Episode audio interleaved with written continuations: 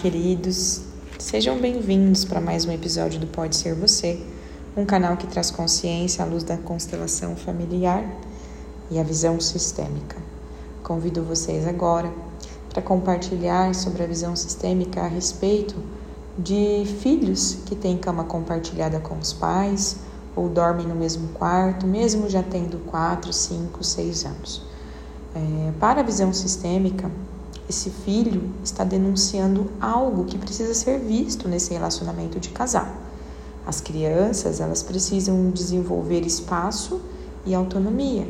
A independência, ela é necessária, necessária para que futuramente essa criança se sinta seguro longe de seus pais, que ele entenda que não é perigo estar num outro cômodo, porque esse cômodo na vida adulta ela se estende para o mundo. Nós pais, quando tornamos esse movimento completamente necessário, difícil, quando postergamos, prolongamos, estamos aí retirando dos nossos filhos a possibilidade de gerar essa autonomia e de permanecer dizendo para eles de uma maneira muito mais profunda: está tudo bem, você está seguro. Mesmo quando eu não estou perto, eu estou junto. É muito importante, os filhos precisam ser liberados pelos seus pais esse movimento de trazer os filhos sempre para perto, deixar os filhos inclusive dividirem camas, mostra claramente que esse casal está tendo dificuldades. Ele aponta para algo, ele aponta que é necessário que ele esteja ali para que esse casal esteja unido. É esse movimento oculto que se reverbera, é isso que acaba acontecendo quando os pais não liberam seus filhos, principalmente para ter o seu espaço, para ter o seu quarto, para ter a sua individualidade. Os pais precisam urgentemente tentar não colocar em seus filhos aquilo que é do casal.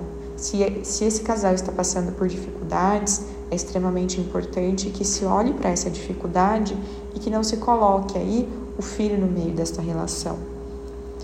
É, também existe um movimento sistêmico que pode ser visto que o filho tenha um temor de perder um desses pais ou os dois. É como se ele ali assumisse é a responsabilidade de manter a vida de casal, o cônjuge, ou até mesmo a vida pessoal. Se um, dessa, um, um dos pais desse filho adoece e o filho vai para o quarto, ou seja, minha mãe só vai estar bem se eu estiver aqui, eu preciso cuidar da minha mãe se ela está mal. E isso não é responsabilidade desse filho, ele é pequeno demais para isso. Pequeno não só em tamanho, em hierarquia, que é o que nós falamos aqui na constelação familiar. Um filho que se torna responsável pela vida dos pais, ele se enfraquece para a própria vida.